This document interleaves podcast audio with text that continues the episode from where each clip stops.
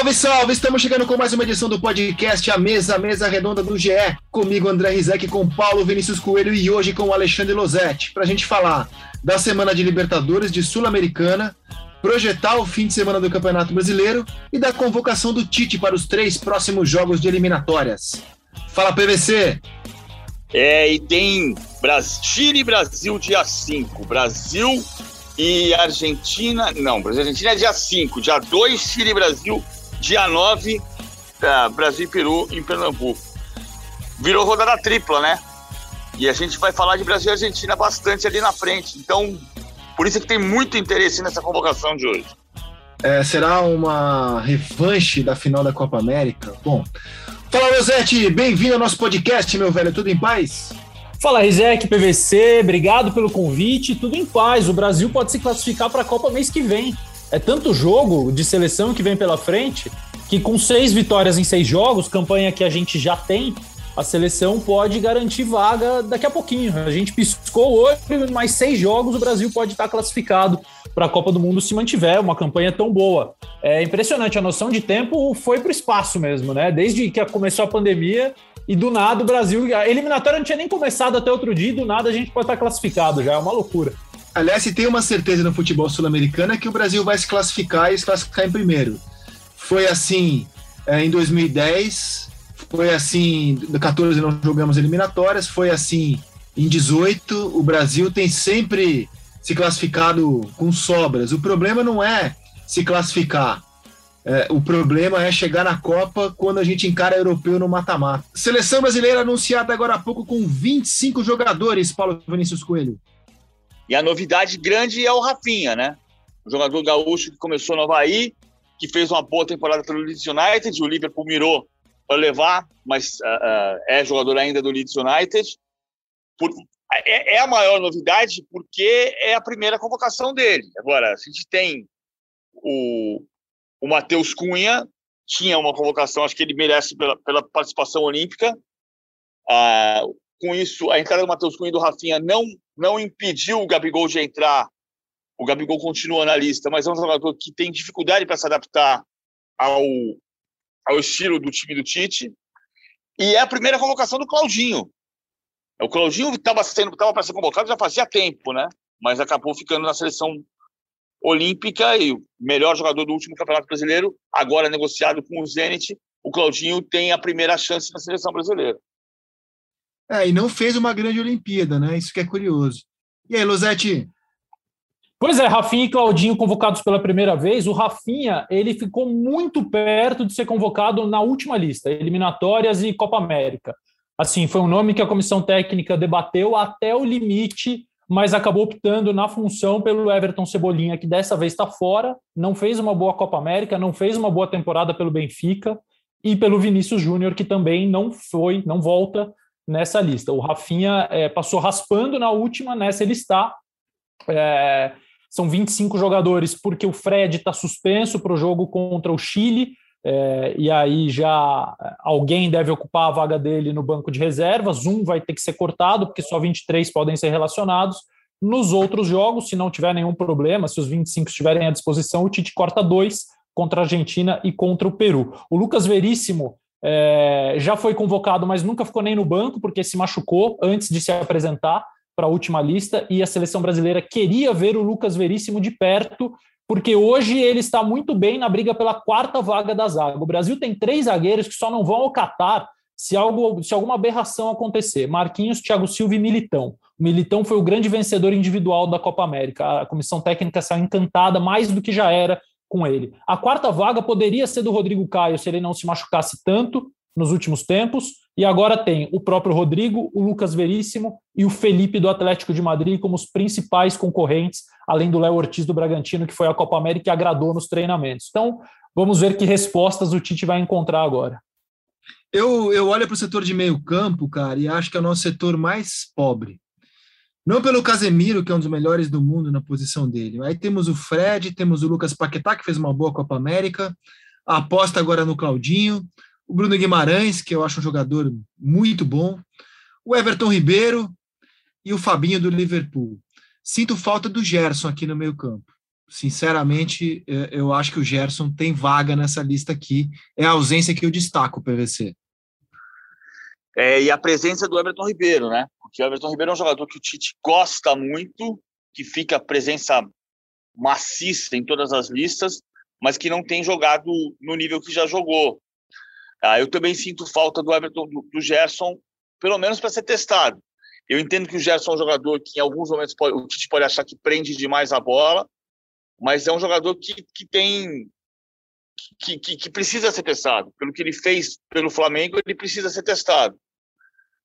Ah, tá claro que ele prefere o Bruno Guimarães pela, pela mesma característica de número 8. E acho que o Bruno Guimarães precisa disputar esse lugar, mas, mas o Gerson precisa ter uma, uma oportunidade. Agora, no Olympique de Marselha, talvez a gente sinta menos falta do, do Gerson do que sentiu na temporada passada. Vai depender do que ele vai conseguir fazer pelo, pelo time do, do Sampaoli. Mas, de qualquer maneira, eu acho que é um jogador que precisava estar na lista. Em algum Mas, momento ele vai ter que estar na lista. Posso fazer uma observação sobre o Gerson, amigos? É, eu, teria, eu, teria, convocado o Gerson desde 2019. Eu não acho um absurdo ele não estar na seleção, mas fosse eu técnico, em 19 ele já teria tido a primeira chance. Agora, se ele tivesse vindo nessa lista, eu acharia muito esquisito. Porque ele ainda nem jogou pelo Olympique de Marselha, é, praticamente. É, estreou em amistosos, Uh, o francês teve uma rodada, aí seria o recado seguinte: olha, vale mais o que ele não fez no Marcelo do que o que ele fez no Flamengo. É, porque ele passou aí quase dois anos jogando muito no Flamengo sem ter chance. Eu espero que ele tenha, porque eu gosto muito do jogador. Mas nessa lista eu teria ficado incomodado se ele estivesse presente. Não, eu acho você fez um comentário super coerente, de fato. O cara não era chamado no Flamengo, vai ser chamado agora no Olympique de Marseille. Mas tem também o seguinte ponto de vista chamado por aquilo que outros não fizeram. E destaca o Fred, cara. O Fred do Manchester United. O que, que o Fred fez na seleção brasileira, por exemplo, para ter a sua permanência na seleção? Ele esteve no grupo da Copa, não jogou e, e, e segue nos planos do Tite. Eu nunca vi o Fred na seleção brasileira é, justificar a tamanha aposta do Tite também. É, eu acho ele, que ele fez Gerson... uma boa Copa América, mas é, o Gerson é mais criativo, né, PVC? É outro tipo de jogador, eu acho. É, e na verdade o Gerson vai jogar numa posição diferente. O Gerson jogou na estreia do Campeonato Francês contra o Montpellier, ah, jogou numa posição diferente do que ele jogava no Flamengo. Vamos ver como é que vai ser essa adaptação jogou também. pela esquerda, meio. né, PVC? Jogou de é, é, esquerda, né? É, um 3-4-2-1, ele é um, um dos dois meias atrás do centroavante, que é o Paier. Então ele vai jogar mais perto do gol, o que pode dificultar que ele se mantenha no altíssimo nível que teve como segundo volante. Depois tem outra coisa, né? Como é que vai ser o São Paulo? Mas o Gerson é um jogador que a gente, tá, se a gente sente falta do meio-campo mais criativo, com mais alma na seleção brasileira, a gente a, a pergunta, o grande jogador de meio-campo do Brasil nos últimos anos foi o Gerson. Ô PVC, se a Copa do Mundo. Vamos, vamos, brincar de boteco aqui, vai. A Copa do Mundo é amanhã. Você não treinou o time, não convocou, mas você tem que montar 11 jogadores do seu agrado para jogar a, Copa, a final da Copa do Mundo amanhã, PVC. Como é que você montaria assim os 11 do PVC? Ah, é difícil porque a gente vai sendo condicionado semana a semana, mas eu acho que é uma base parecida com o que a gente tem tido. Eu acho que seria Alisson, o Alisson é o goleiro que eu prefiro, a Daniel Alves, Marquinhos, Thiago Silva pela liderança ainda, embora o Thiago Silva possa perder a posição até a Copa, e Renan Lodge. E Renan Lodge. O Arana fez uma grande Olimpíada, ele pode ganhar a posição. E o, e o, e o Lodge não fez uma grande Copa América, mas eu, eu, eu acredito mais no potencial do Lodge do que do Arana. Vamos ver o que vai acontecer nos próximos meses. Aí, ah, eu gostei demais da Olimpíada do Douglas Luiz. Ah, Douglas Luiz e Casimiro. Ah, o Gerson tem que ser testado. Daí, do meio para frente, Paquetá, pelo que jogou, é tão difícil no meio para frente. Eu vou fazer um time mais maluco. Gabriel Jesus na ponta direita, Richardson na esquerda, Gabigol e, e Neymar na frente. Você quer arriscar, Losete, viver um dia de Tite aqui, escalar o, o seu time para a estreia da Copa do Mundo amanhã? Cara, é muito difícil, né? Eu já peço perdão ao Tite e aos auxiliares dele pela, pelo absurdo que eu vou cometer aqui, mas vamos lá. Botecando, Alisson é o meu goleiro, Daniel Alves, Marquinhos, Militão e Guilherme Arana, porque eu acho que o Renan Lodge ele precisa ser titular no Atlético de Madrid para não correr o risco de sentir o jogo como aconteceu contra a Argentina e como aconteceu em alguns outros momentos. Eu, ele é meu lateral preferido, é o Lodge. Mas ele precisa jogar no Atlético de Madrid para ter confiança de jogar na seleção, senão não vai rolar. É, então, por enquanto, Arana. Casemiro. É... Cara, e aí vai uma aposta e eu vou ser muito xingado pelas pessoas que ouvirem, também já estou acostumadíssimo. Casemiro, Renato Augusto e Paquetá, porque para mim não surgiu o substituto do Renato Augusto até hoje, então eu vou apostar no próprio como substituto dele mesmo, jogando competitivamente no Corinthians, é, e Paquetá, e um trio ofensivo em que eu espero que o Felipe Coutinho tenha vaga, porque eu acho que ele ainda é o melhor brasileiro na função, só que ele não joga. Então hoje eu teria. Uh... Então vamos lá. É, Felipe Coutinho, Richarlison e Neymar. Tá bom, vou, vou, brincar de Tite aqui no estilo coragem também. O meu goleiro também é o Alisson. No lateral direito eu colocaria o Militão. E se eu pudesse treinar o Fabinho ali, eu observaria se o Fabinho ainda tem condição de ser, de ser lateral direito. Mas por enquanto, Militão, Marquinhos, Thiago Silva e Arana, Casemiro, Bruno Guimarães, Gerson, o Neymar no 1 um do Zagallo, homenageado hoje pelo Tite. É, na entrevista, o Tite lembrou dos 90 anos que o Zagallo completou nessa semana. Na frente, o Gabigol e o Richarlison com o Bruno Henrique é, de opção. Essa, esses seriam os meus 11 levaria o Gabriel Jesus também para o banco. Esses seriam os meus 11 para perder lindamente a Copa do Mundo. Vamos falar sobre uma outra certeza. Sempre tem brasileiro disputando o título da Libertadores, e nesse ano temos a possibilidade de quatro avançarem para as semifinais. Depois dos jogos da ida, a gente tem Palmeiras e São Paulo, um a um. O Flamengo, posso dizer que o Flamengo se classificou já, né? Aplicou um 4 a 1 em cima do Olímpia. O Fluminense empatou 2 a 2 num jogo loucaço, malucaço mesmo, e o Atlético Mineiro venceu o River Plate na Argentina por 1 a 0. Avançam os quatro brasileiros, um já está garantido, né, PVC? Dois com o Flamengo, porque quem passar de Palmeiras e São Paulo é brasileiro, o Flamengo já passou pelo Olímpia. Como é que você vê a possibilidade de termos quatro brasileiros na semi, PVC? Ah, como o Flamengo meteu quatro fora de casa, não tem nenhuma chance do América, ops, do Olímpia virar. o América do México virou. Mas o América é melhor que o Olímpia e aquele Flamengo é incomparavelmente inferior a esse. Não vejo a menor possibilidade. Eu também acho que não, mas enfim, eu só estou brincando, lembrando do América do México, o que aconteceu? É, melhor não cuspir para cima que pode cair na cabeça. Mas é claro que o Flamengo deve passar, o Flamengo deve avançar. E, e, e, e o Barcelona de Guayaquil tem uma coisa que a gente perde de vista um pouco às vezes, né? Nos últimos as últimas cinco Libertadores, essa aqui considerando a quinta, o único time fora de Brasil e Argentina que se classificou para as semifinais foi, foi o Barcelona de Guayaquil. E ele pode, ser, pode se classificar pela segunda vez, ele pode tirar o Fluminense. É, o Fluminense é mais forte fora de casa do que em casa. Por outro lado, o Barcelona ganhou todos os jogos em Guayaquil. É muito difícil ganhar do Barcelona lá. O Fluminense tinha chance, o jogo não estava difícil. O Barcelona é um bom time, mas o jogo não estava difícil para o Fluminense. Ali, seis minutos, o Vagalume mandou a bola para o Biel, o Biel cortou o goleiro, ia fazer o gol, perdeu um pouco o ângulo, deu para o Fred, a bola passou. Era o segundo gol, que estava claro ali na, aos seis minutos da segunda etapa, e depois era administrar a vitória. Perdeu o segundo gol, perdeu uma outra chance na sequência e acabou ah, permitindo ao Barcelona virar o, o jogo o pênalti tolo cometido no Abel Hernandes no último instante que permitiu ao Alfred empatar em 2 a 2 O Fluminense pode fazer 1 a 0 em Guayaquil, mas que vai ser muito difícil. O Barcelona é favorito para ter a vaga, é. O Barcelona mais organizado do futebol mundial. tá certo. E nenhum dos dois tem o Messi. Mas olha só, o Barcelona em casa, ele ganhou do Boca na fase de grupos, ganhou do Santos, ganhou do Strongest, depois ganhou do Vélez, 3 a 1 no mata-mata. Quatro jogos, quatro vitórias. Mas o Fluminense também está invicto fora. E fez fora de casa, na Libertadores, as suas melhores exibições contra o River Plate e contra o Cerro Portenho. O River Plate no jogo que lhe deu a liderança do grupo. Então é muito interessante projetar esse duelo nesse sentido. Né? É um mandante excelente contra um excelente visitante. E o PVC falou do jogo de ontem, Losetti.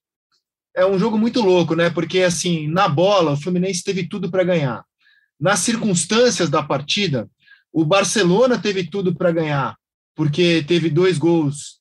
É, quando não jogava tão bem assim, virou e no finzinho o Fluminense foi achar um empate. É um jogo muito louco no, no Maracanã. Eu acho que está muito aberto. Aliás, é, os confrontos é, River e, e Galo, Fluminense e Barcelona muito abertos. E aí, Losetti? É, o jogo de ontem ele, ele foi para calar a boca dos comentaristas de tempo real, né? Aqueles que ficam na rede social comentando o jogo enquanto ele acontece, porque tudo foi contra as previsões que se podia fazer. É, começou o segundo tempo, o Fluminense teve essa chance que o PVC falou, e aí a impressão era: bom, daqui a pouco o Fluminense vai fazer o segundo gol. Mas aí as substituições do Barcelona, a entrada do Carcelém, do Preciado, principalmente do Preciado, melhoraram muito o time, conseguiu, conseguiu empate, conseguiu a virada é, conseguiu a virada com um jogador a menos. Né? Quando teve o jogador expulso, de novo, bom, agora o Fluminense vai voltar, vai ficar mais forte, vai pressionar, não. Tomou o gol. E quando tomou o gol, pô, o Fluminense agora vai sentir demais, se abalou, tomou a virada em casa com um a menos, mas ainda conseguiu força para empatar. Então, jogo esquisitaço mesmo, onde o Dias, que é o grande jogador do Barcelona, teve uma atuação bem discreta. É, acho que o Fluminense perdeu uma oportunidade, porque o Barcelona não jogou tão bem. É, tô com o PVC, acho difícil. E o River e Galo, quando um time brasileiro vence o River, vence. O Boca também acontece isso, mas o River, principalmente fora de casa, e tem o segundo jogo em casa, eu falo, gente, é o seguinte: vocês têm que considerar como se tivesse sido o contrário.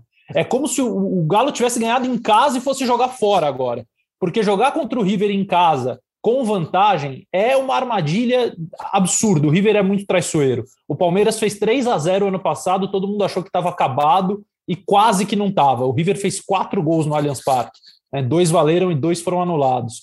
É, é, muito difícil. Então, eu acho que o Atlético, assim, ele não pode se, se deslumbrar 0,1% com a vitória fora de casa. Lógico que tem que comemorar, é uma vantagem, vai jogar em casa. Óbvio que é melhor ter ganhado lá do que qualquer outra coisa. Mas é, é é como se tivesse ganhado em casa e agora vai jogar fora. Para mim, essa é a dificuldade do Galo. O confronto ainda está abertaço. E eu também vejo o Barcelona favorito contra o Flu. E vai ter o desfalque do Nacho, né? A gente já, já vai, entrar em detalhes na vitória do Galo e na expulsão do Nacho. Assim como o River vai ter o desfalque do Enzo Pérez. Ambos suspensos, mas o Galo sofre muito mais, né? São dois jogadores importantes, mas o Galo me parece que sofre mais. Só antes de entrar no, no jogo do Galo, é, cara, eu queria voltar ao jogo do Fluminense. Eu, eu, não gosto de colocar nas costas de um jogador resultados adversos. Eu tomo muito cuidado para fazer isso. Mas o Fluminense foi muito garoto ontem, cara. Assim, e, e, e o time desabou depois que sofreu um empate, porque foi um empate muito aleatório, né? Não foi assim. É, cara, eu, eu coloco muito na conta do Martinelli, não pode deixar, cara, na área. Tinha muito mais jogador do Fluminense que do Barcelona. O Martinelli deixou o jogador do Barcelona subir para fazer o gol. E do Marcos Felipe, né, cara? A bola foi defensável, cara. A bola foi defensável. E aquele gol tirou o Fluminense do prumo. É, o Marcos Felipe é um goleiro que já fez grandes atuações, mas nesse jogo especificamente, eu achei imperdoável levar aquele gol, viu, PVC? Eu também acho, também acho que ele falhou acho até, acho até mais que o Martinelli, embora o Martinelli de fato foi disputar uma bola sem. sem eu, eu, é que o Martinelli não é o zagueiro, né? Faltou, teve um erro de, de, todo o sistema defensivo do Fluminense. Mas o Martinelli acaba sendo o responsável porque ele que não sobe. E o, e o, o Perlaça faz o gol. O, Cara, tinha quatro Mano... jogadores do Fluminense na área, dois do Barcelona, e o Fluminense conseguiu levar esse gol de cabeça, cara. Foi pô, um gol muito bobo. Não dá para tomar um gol desse em mata-mata, gol fora de casa ainda, não dá. Agora, é um, eu acho que tem culpa da defesa. É, é, é muito grave ter tomado o gol e a virada da maneira como aconteceu. O Fluminense não é que ele foi muito garoto, ele é muito garoto. O time do Fluminense é muito jovem. É e, e à medida em que você tem o Martinelli com responsabilidade de ser veterano, um grande volante, mas ele é muito garoto. Não, o, Nino fez uma, o Nino fez uma Olimpíada brilhante e, e acabou errando também no lance do pênalti. Um pênalti tolo, não é para cometer o pênalti. Mas eu acho que o Fluminense. eu achei pênalti. Achei pênalti. É um pênalti estúpido, mas ele deixa, ele deixa o braço na cabeça do jogador do, do Barcelona, então para mim foi pênalti. Acho que o grande erro do Fluminense foi não ter matado o jogo antes. Incrivelmente, o Casares Vagalume participou bem do jogo, deu passe, defesa, bateu a falta que resultou no primeiro gol e depois deu o passe que poderia resultar no segundo, se o Biel tivesse mais tranquilidade para passar pelo goleiro e finalizar. Era para matar o jogo ali. Matar, podia não matar o jogo, mas fazer 2 a 0 no começo do segundo tempo, você administra a partir dali e não ia tomar o um empate, não ia tomar uma virada. Podia complicar a vida se tomasse um dos gols. Mas se faz 2 a 0 e, como diria o profeta, o poeta Vanderlei Luxemburgo, fura a bola depois, se vai para Guayaquil com 2 a 0 a chance de voltar classificado é muito grande. A gente sabia que era difícil jogar com o Barcelona de Guayaquil, só que o Barcelona de Guayaquil não fez um grande jogo no Maracanã. Com o detalhe que foi a curiosidade do seu técnico, Gene Kelly, do, dançando na chuva, com seu guarda-chuva indefectível à beira do campo.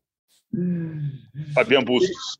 E, e, teve uma. O cara, o Fluminense chegou, chegou ao, ao, empate no finzinho, com um pênalti também muito bobo cometido pelo Barcelona de Guayaquil. Foram dois pênaltis muito bobos no jogo de ontem.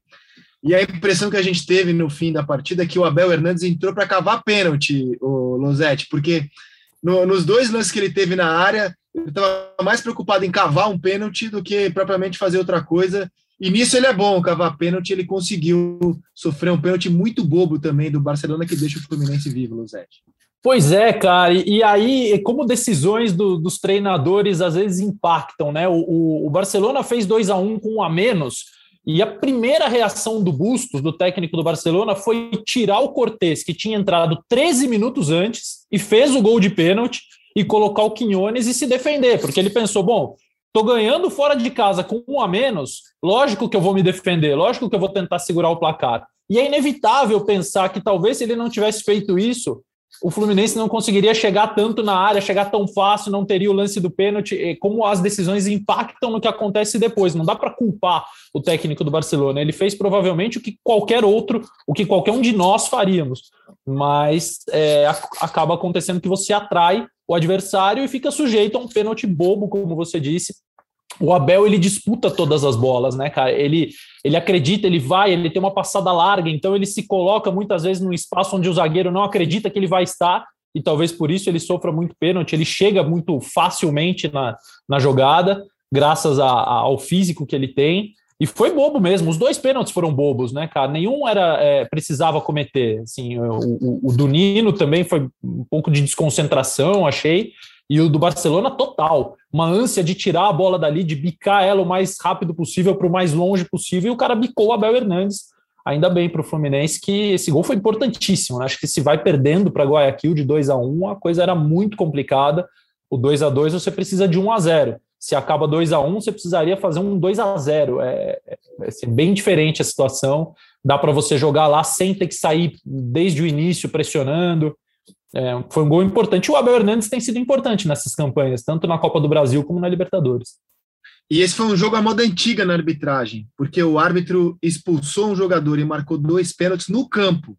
Foi decisão do árbitro no campo. É claro que o VAR revisa todo o cartão vermelho, revisa todo o pênalti, assim como todo o gol. Mas foram decisões da arbitragem no campo. Muito diferente do que a gente viu no jogo do Flamengo contra o Olímpia e no jogo do Galo contra o River Plate. No jogo do Flamengo, me parece que o VAR acertou. Na minha opinião, ele acertou. Eu vi pênalti no Arrascaeta e acho que, apesar do estrago que o Arrascaeta fez no Salazar, o jogador ficou desacordado, inconsciente, ficou 11 minutos no campo até ser retirado por uma ambulância, sofreu tra traumatismo craniano. Para mim, foi acidente de trabalho. Acertou o VAR ali e a arbitragem ao não expulsar o Arrascaeta. E achei que foi, o pênalti foi bem marcado no jogo do Paraguai. E para e vocês, começa contigo, PVC. Eu achei que foi pênalti ah, em cima do Arrascaeta. Eu ouvi a observação do Sérgio Xavier na no seleção sobre o pisão ter sido no pé direito e ele ter dobrado a perna esquerda, mas, mas a falta existe. É um pênalti de VAR, mas é pênalti. Aí nós vamos voltar a discutir aquilo que estamos discutindo há bastante tempo, né? Se o árbitro está de frente para a jogada, se ele percebe se ele vê a jogada e interpreta que não houve pênalti, porque vai reinterpretar. Mas provavelmente reinterpretou porque o árbitro não viu o pisão no pé. E o pisão no pé pode ter sido decisivo para o pênalti. Para mim foi pênalti, para resumir. E isso uhum. interfere no, em tudo que acontece a partir do pênalti, por isso que a expulsão do Felipe Luiz é bem revisada e ele é absolutamente ah, inusual, né? Eu ia dizer inédito, não vou dizer inédito, pode ter acontecido alguma coisa parecida em algum lugar e a gente não percebeu, mas assim, é, é, é bizarro o que aconteceu, mas é correto o que aconteceu. O lance do, do Atlético, eu tenho uma visão diferente da maior parte. Eu achei que foi, eu achei que foi falta para cartão vermelho. Porque ele é uma. Calma, calma. Vamos primeiro no jogo do, do Flamengo. Calma, vamos primeiro no jogo do Flamengo. Então, no jogo do Flamengo, ah, você também concorda que a arbitragem acertou. E você, Lozé? Acertou.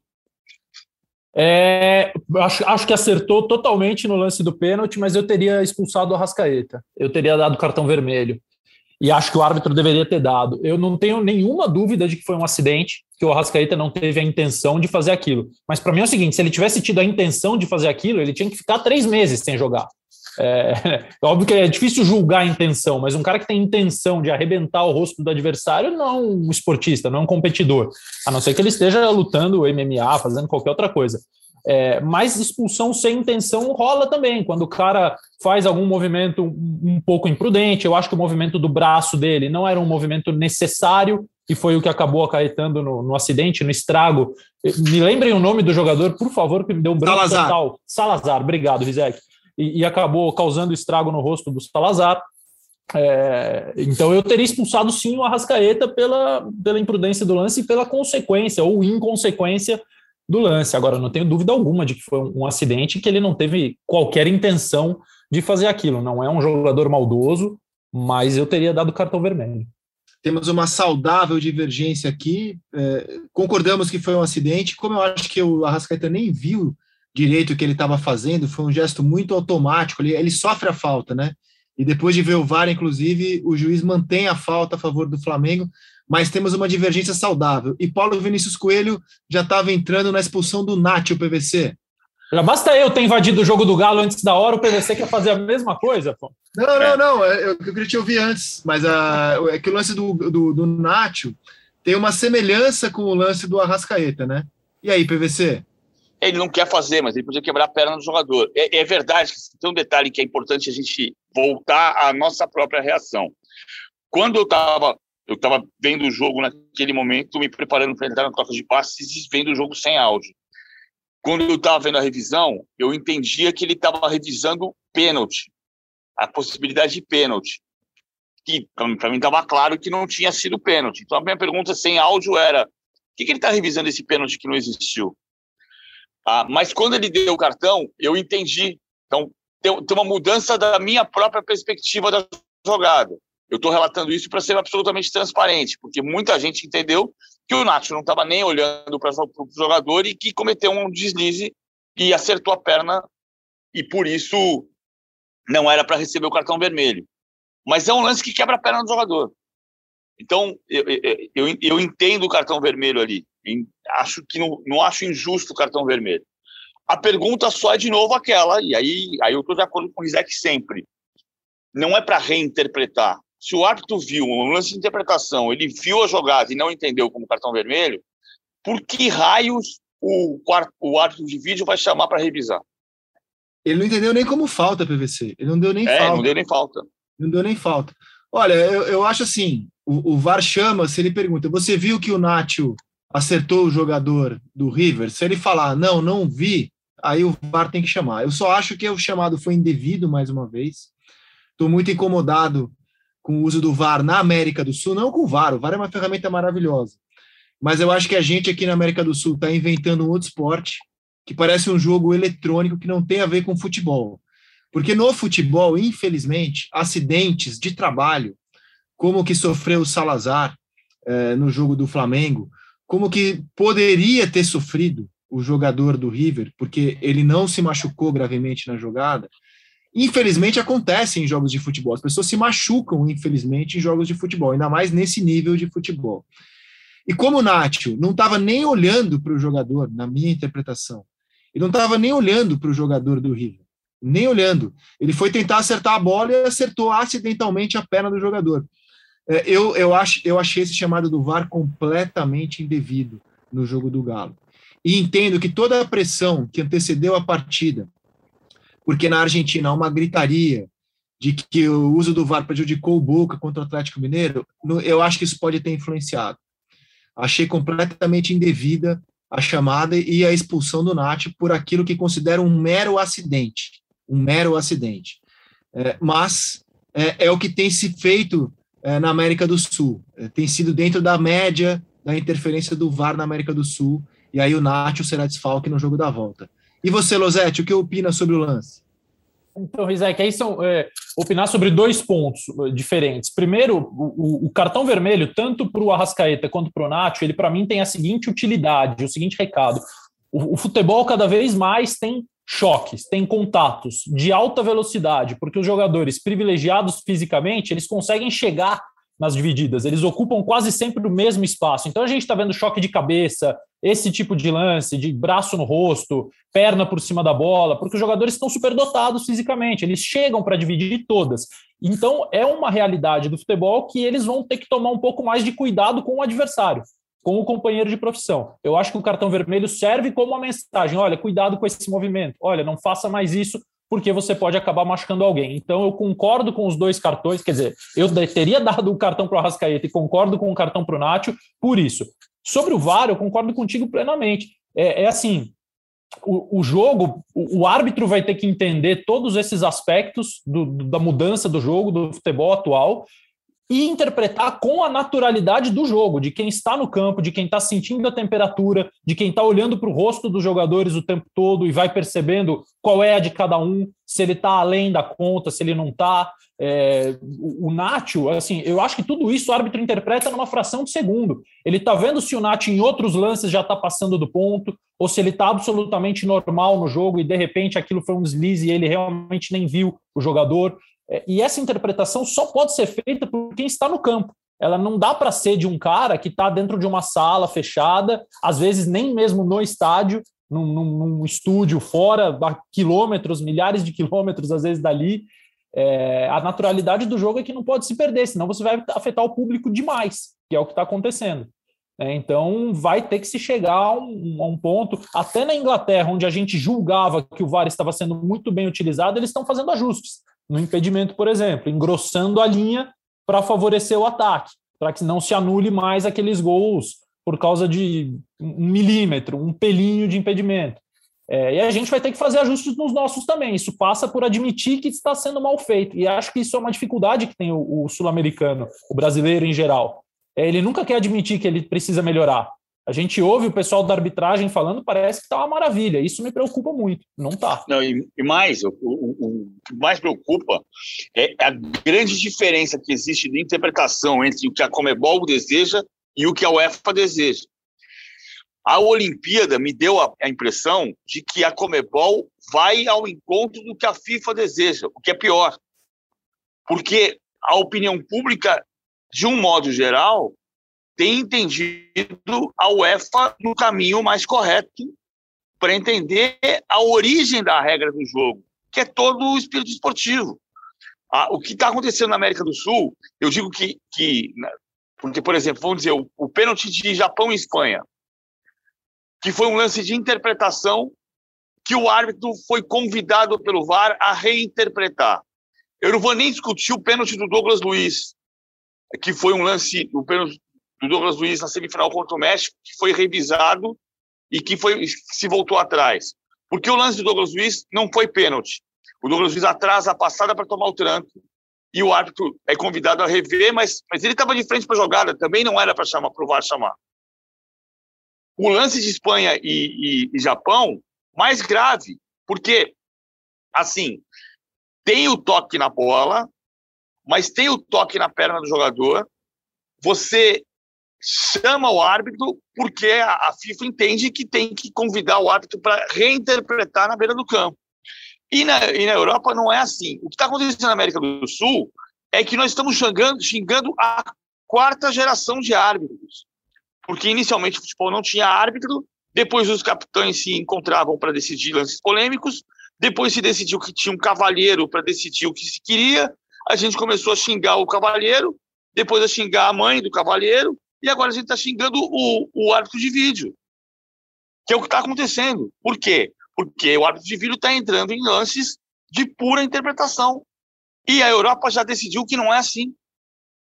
É, outra decisão legal da Europa, o campeonato inglês começa nesta sexta-feira, a linha de impedimento fica mais grossa, traçada pelo VAR, para evitar a, o erro humano, né, cara? Porque o VAR é uma tecnologia maravilhosa operada por seres humanos.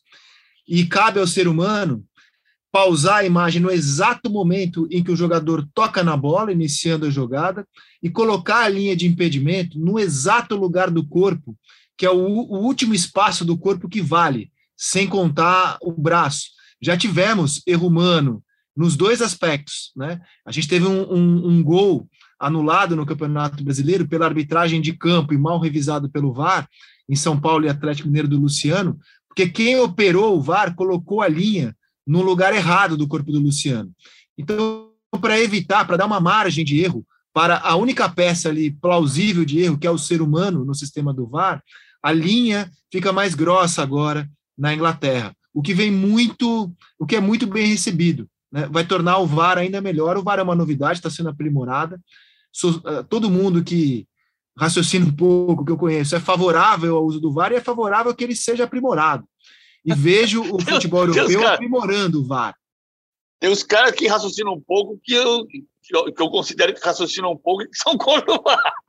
Amigos nossos, inclusive. Não, o, cara, o meu amigo Arnaldo Ribeiro, eu tenho certeza que ele é a favor do VAR. Ele é contra o, a, a maneira como o VAR está sendo utilizado. Né? É, ele é até bem radical. Mas é, até ninguém é contra a tecnologia, né, cara? Que, que eu conheça as críticas que, que são feitas são feitas ao uso da tecnologia. Como é que essa, essa tecnologia pode ser melhor usada? Se a gente for lembrar, cara, a gente só teve uma Copa do Mundo com VAR até agora. E, olha, e que tem, olha que tem uns 219 caras que são, são contra a tecnologia. Então, é verdade, é verdade, 228.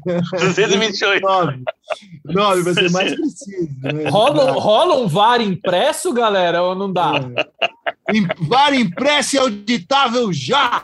Eu acho. É.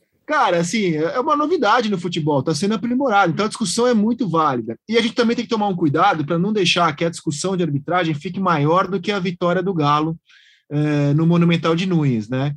É, eu adorei a jogada do gol, a paciência com que o Atlético tocou bolas até o Zaratio cruzar, o Hulk dar aquela casquinha, aquela ajeitada para a chegada do Nath.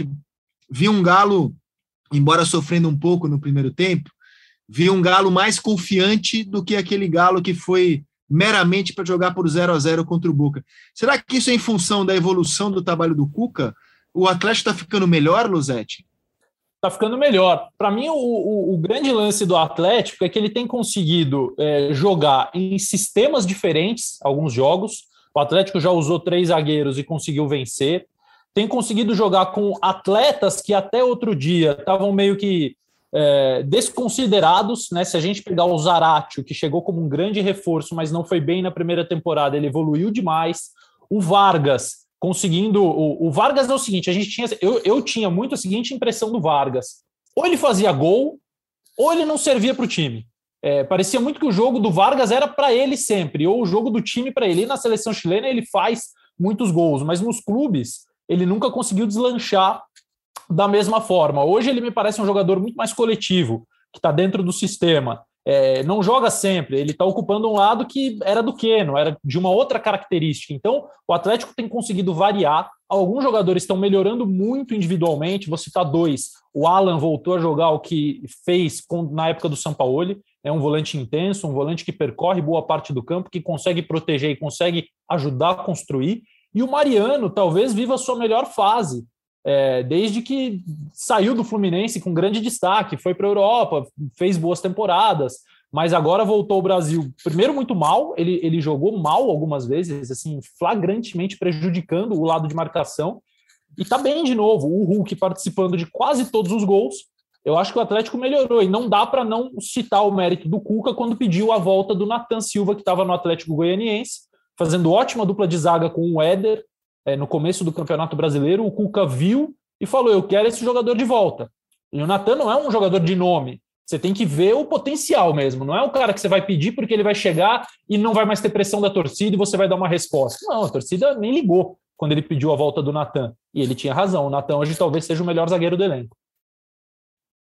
E PVC, fora a evolução do Galo, a gente pode ter ainda nesta sexta-feira, enquanto gravamos esse podcast, não temos o anúncio oficial até esse momento, de Diego Costa. Esse sim, um jogador de nome, podendo se juntar ao elenco do Galo, PVC. E, segundo informações, já está fechado, mas ainda não chega, não está anunciado oficialmente, a qualquer momento vai acontecer, porque ele está com uma questão particular de saúde lá na Espanha e deve chegar em aproximadamente 10 dias. Ah, eu não contrataria o Diego Costa, mas enfim, vamos ver o que, que ele vai agregar aqui. É, Por quê? É muito porque ele vem de uma temporada que ele fez sete jogos e dois gols, fez um gol de um dos dois gols de pênalti contra o Elche. Não conseguiu jogar, é verdade. O Atlético Madrid mudou, teve Luiz Soares, teve um que foi reforçado. Mas o, o, o, Diego Costa não é o jogador lá do Placenta de Égua de 2014, quando fazia de todo o esforço do mundo. Como é que é Placenta de Égua? Lembra que na final da, da Champions de Lisboa, 2014, ele tinha uma lesão muscular e fez, fez o tratamento é, desesperadamente. O Atlético de Madrid fez tudo para contar com o Diego Costa na decisão do Estádio da Luz e fez um tratamento não convencional é, com placenta de égua para que ele se recuperasse mais rapidamente e pudesse jogar. Entrou em campo e foi substituído aos quatro minutos do primeiro tempo. É, aquele tempo o Diego Costa era tudo.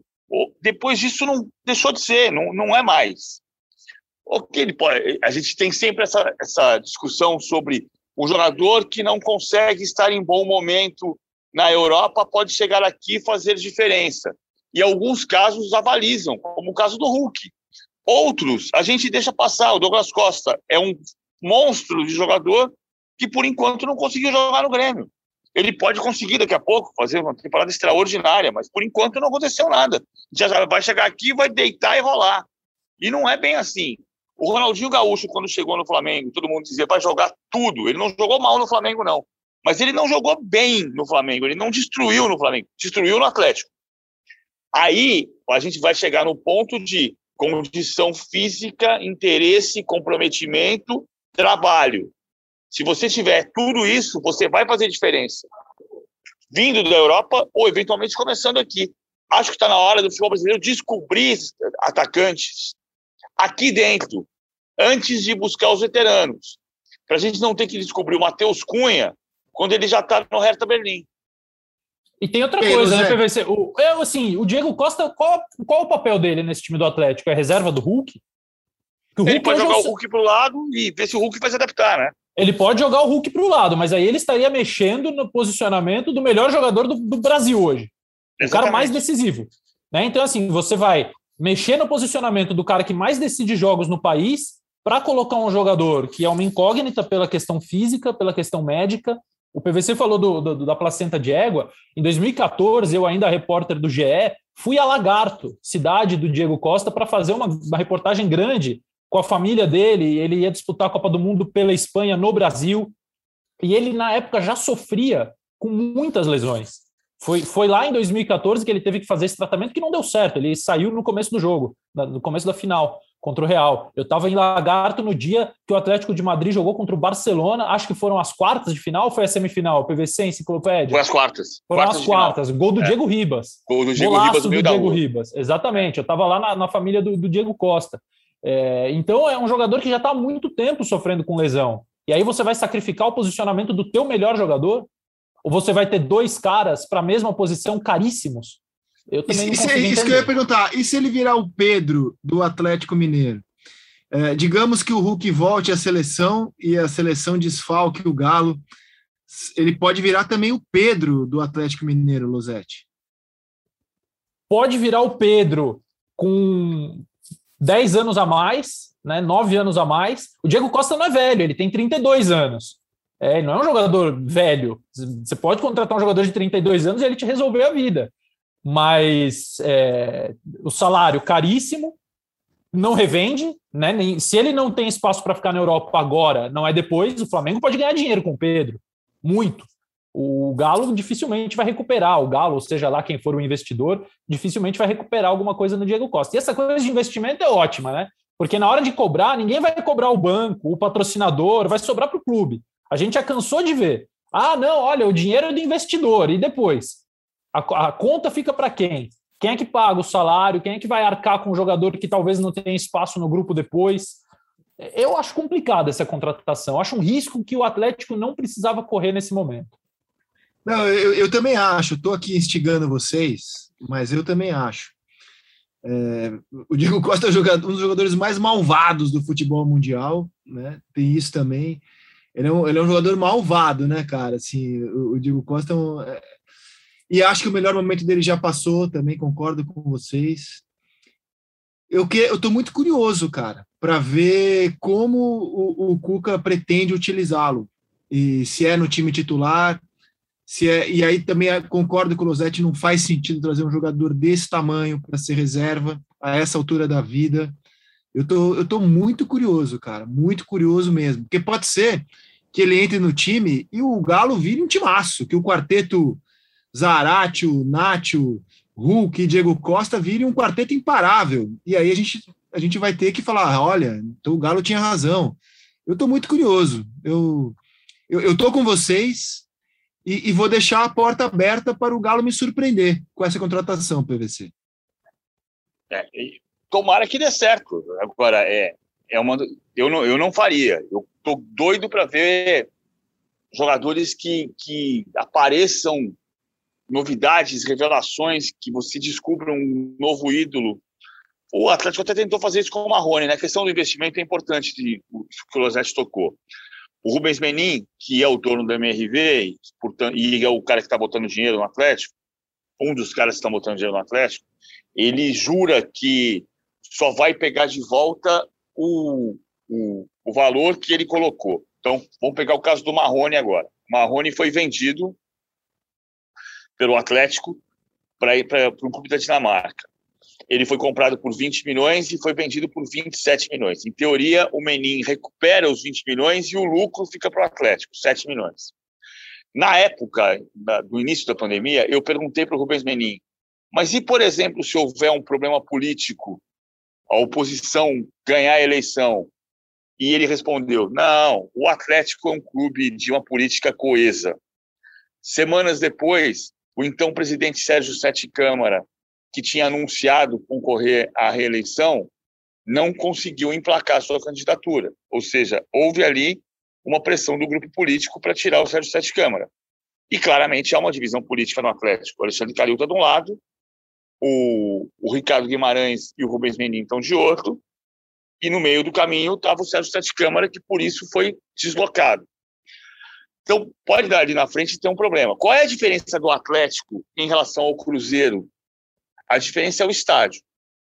Porque daqui a dois anos, o MRV pode re querer recuperar o dinheiro com propriedades do estádio, que vai se chamar Arena MRV, MRV Arena. Aliás, o estádio vai se chamar, e o Alexandre Calil faz questão de dizer isso, que o estádio vai se chamar Estádio Elias Calil, MRV Arena é o nome fantasia, é o naming right. Então, aqui já está escancarada a questão política. Agora, o, a MRV, na hora de sair, se eventualmente sair lá na frente, ela pode ser recompensada com propriedades do estádio, que o Cruzeiro não tinha para pagar toda, todo, tudo que aconteceu no Cruzeiro. Essa é uma diferença. Mas não quer dizer que a diferença no final do processo, se houver final de processo, vai ser decisiva para que o Atlético seja saneado. Isso vai ficar uma dúvida até a gente ter certeza que o Atlético passou 10, 12, 15 anos como um clube extremamente bem administrado. Hoje não dá para ter essa certeza porque o Atlético é um time extremamente endividado ainda. E mais um, desculpa, mais um estádio com o nome de dirigente, né?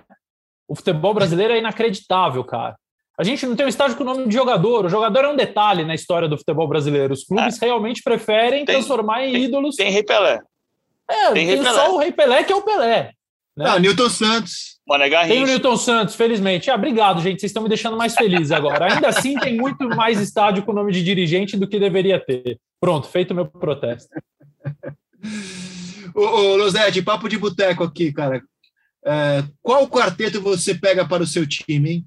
Everton Ribeiro, Arrascaeta, Gabigol, Bruno Henrique ou Diego Costa, Hulk, Nátio e Zaratio? ao primeiro fácil, sem pensar. Assim, é, Hulk e Nacho são caras gigantes, são caras muito grandes. mas o primeiro já, já ganhou, o segundo ainda não. O primeiro já provou que é espetacular.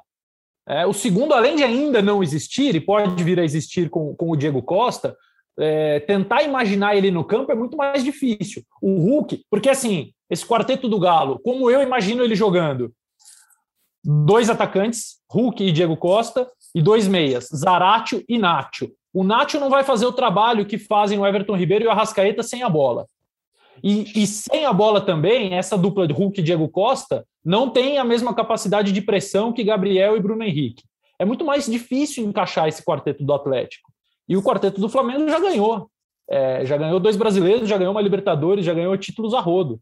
Então, é, eu acho que para o quarteto do Atlético ficar é, parelho ao quarteto do Flamengo, além de ganhar, ele precisava de um jogador de outro tipo, não o do Diego Costa. Eu concordo. É, em síntese, em Fala, síntese, o que o Losetti disse foi que o, o quarteto do Flamengo é o quarteto do eu sei e o quarteto do Atlético é do eu acho. Isso. Obrigado, Paulo. Meu Deus. Eu concordo com o Losetti é, sobre o quarteto. Eu só acho que o Galo reduziu muito a diferença em relação ao Flamengo. Por exemplo, hoje a defesa do Galo está melhor que a defesa do Flamengo. Na dupla de zaga, na lateral esquerda, o Arana está jogando mais que o Felipe Luiz. Eu gosto mais do funcionamento dos volantes do Galo que de Diego e Arão. É, então, assim, eu acho que o, o, Galo, o líder do Campeonato Brasileiro, que vai ter a oportunidade nesse fim de semana de abrir cinco pontos em relação ao Palmeiras, ou o Palmeiras de retomar a ponta. O Galo realmente ele conseguiu melhorar muito em relação ao ano passado.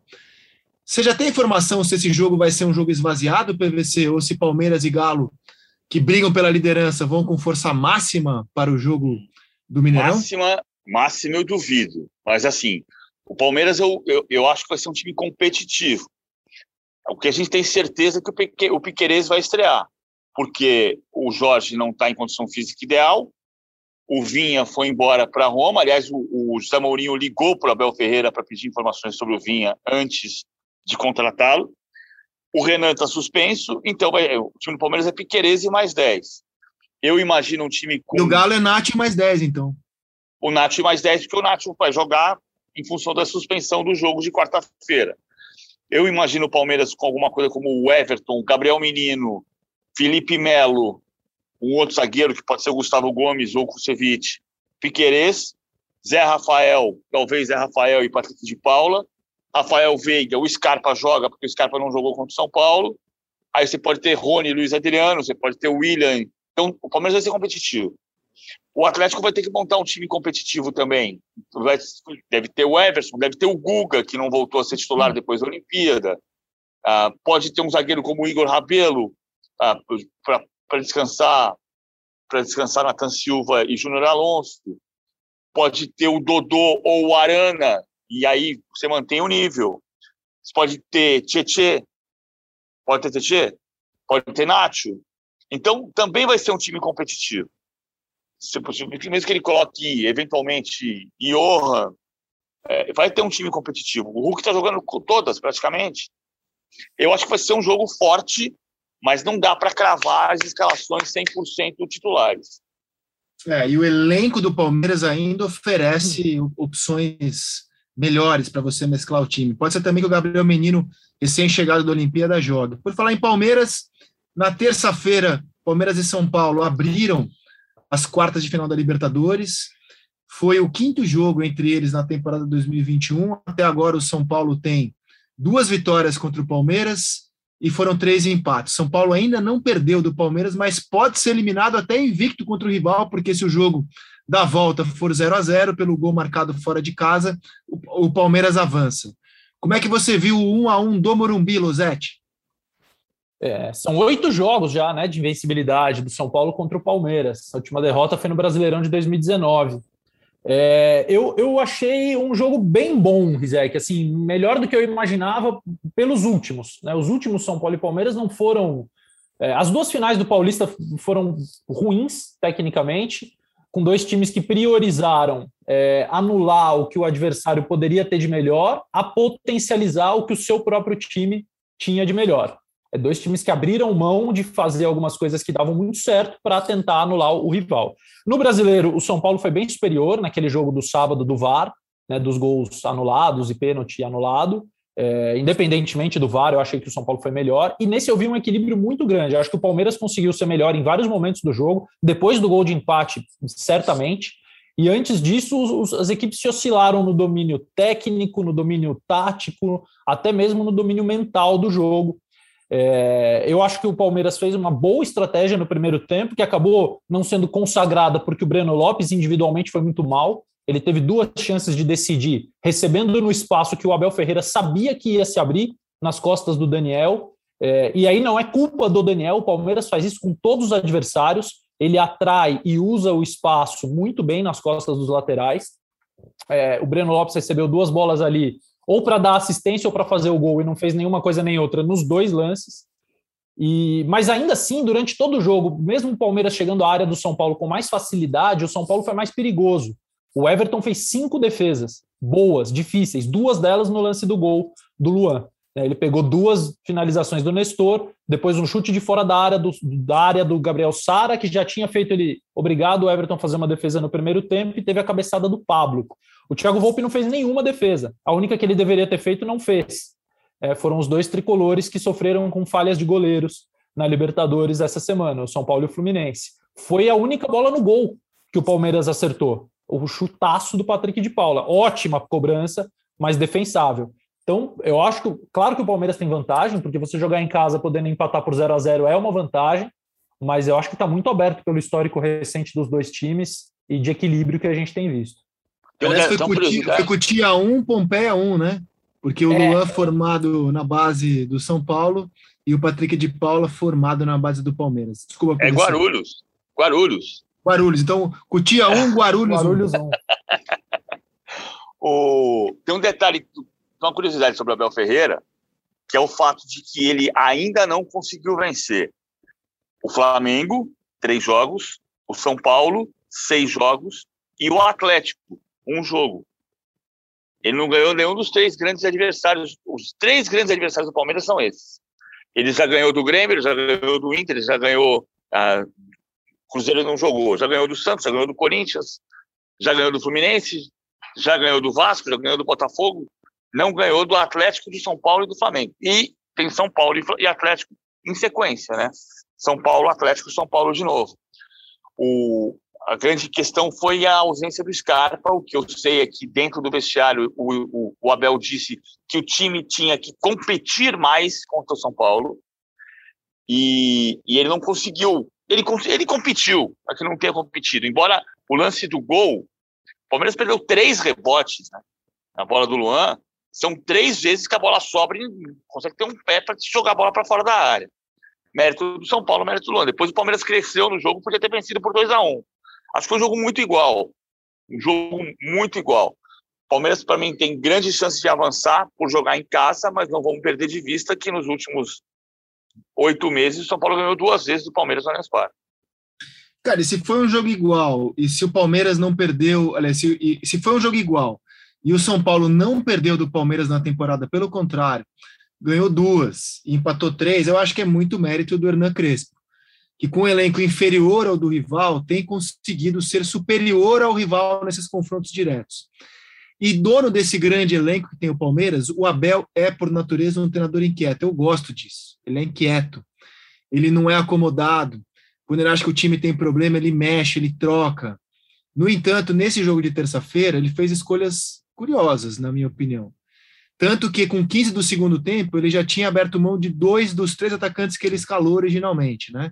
Ele escalou originalmente o Dudu pela primeira vez titular num jogo grande, tinha sido titular contra o Atlético Goianiense, mas era um Palmeiras reserva. Dudu em campo 90 minutos e titular pela primeira vez num jogo grande. É, colocou o Breno Lopes, que embora tenha feito o gol do título, da Libertadores passada, eu acho que não está à altura de ser titular num jogo como esse, na minha opinião. Ainda mais tendo Wesley, que é um jogador que eu vejo melhor do que o Breno Lopes. E também substituiu o Rony, em quem ele apostou, né? Porque o Rony é, é o melhor jogador do Palmeiras em Libertadores, mas o Rony está voltando de lesão. E aí, com 15 do segundo tempo, ele abriu mão. de dois dos três com os quais ele começou, Losetti. É, então, Rizek, eu, eu, eu, eu, também acho que o Wesley individualmente é melhor que o Breno Lopes. Mas se, se a gente analisar, o Daniel Alves sofreu mais com o Breno Lopes do que com o Wesley.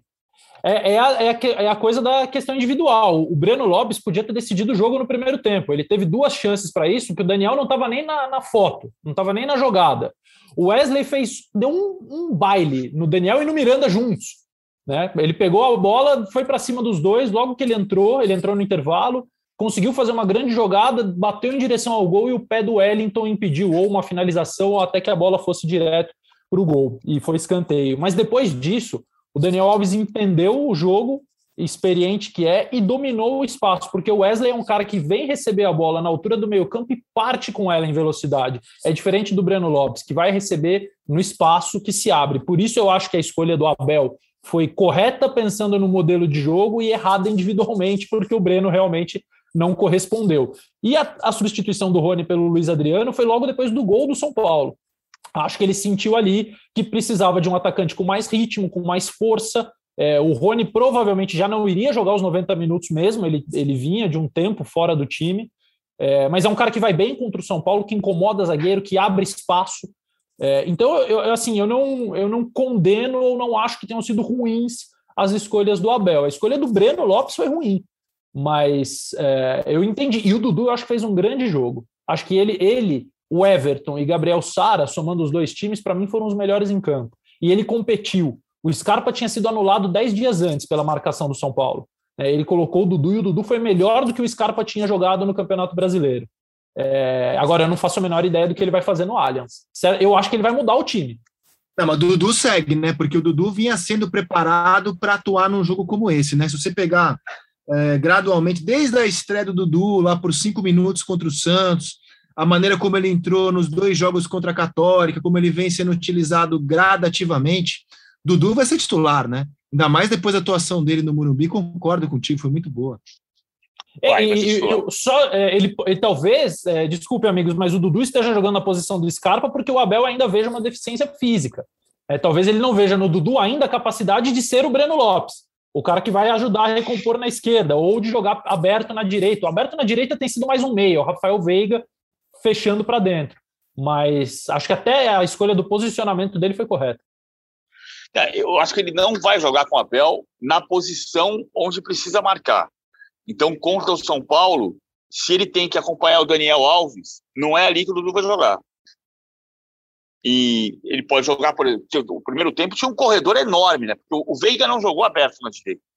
Quem vinha marcar o lado direito era o Danilo. Escapava um pouco mais para a direita para para fechar aquele espaço. Mas tinha um corredor enorme para o Léo jogar. Marcos Rocha Léo... embora. É, o Léo podia atacar o lado do Marcos Rocha e não atacou. O que o Wellington atacou até um pouco mais antes de ter a lesão. O Wellington jogou só 40 minutos. Então, taticamente, o Veiga não está jogando na ponta direita. O Veiga não jogou contra o São Paulo na ponta direita, ele jogou na meia. Ele jogou. parte da ponta, mas ele joga no meio quase o tempo todo, PVC. Mas é ele, ele, não ocupou, ele não ocupou aquele setor nem defensivamente. Ele não voltou não. marcando o Léo. Ele vinha pegando o, o, o, o Luan e o, e o Dudu pegava o Lisieiro. E o Nestor ficava para os volantes marcarem. O Nestor saiu um pouquinho mais para jogar. Isso. Então, o, quem ficou, a natureza marca, sabe quando a gente falava na pelada? Era o Léo. Tipo, deixa o Léo jogar. E o Léo não jogou. O que é um espaço que você pode jogar com o Reinaldo, por exemplo. Porque se você tiver que marcar os dois lados do São Paulo, o Palmeiras não se preocupou em marcar. Ele colocou o Breno para marcar o Daniel Alves. E o Breno jogou nas costas do Daniel Alves e perdeu gols é, que tecnicamente não estava bem. Sim. Bom, então assim, ó, vamos fazer um favoritômetro aqui para fechar. Quem é favorito para passar São Paulo ou Palmeiras, PVC? Palmeiras pelo retrospecto em casa. Acho que o Palmeiras vai passar, mas é muito aberto. Losetti.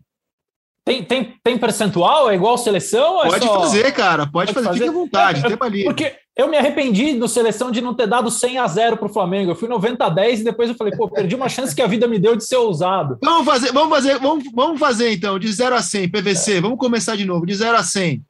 São Paulo e Palmeiras, PVC. 50, 60 a 40 Palmeiras. Losetti.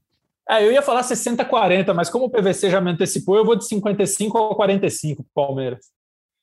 Losete, Palmeiras e é, Losete, Flamengo e Olímpia. 110 a menos 10. PVC. Flamengo 100%.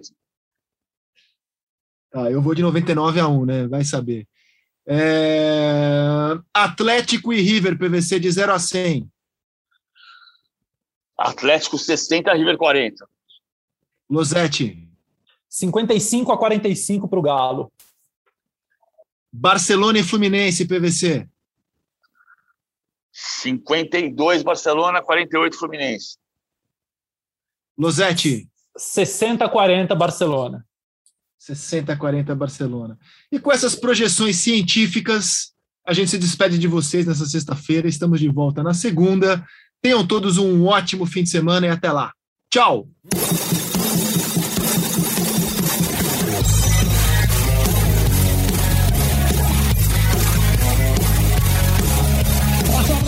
Uma, duas vezes, o Everton! E o Everton! de bola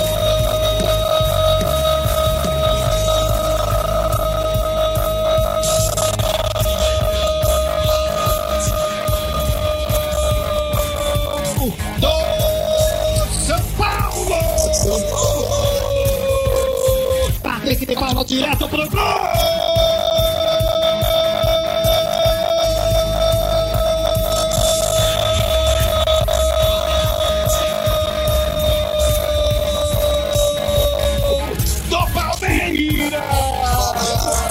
O Thiago Maia meteu pro Gabigol, dominou, invadiu sozinho, soltou pro Vitinho fazer o quarto gol, ponta, tirou, guardou!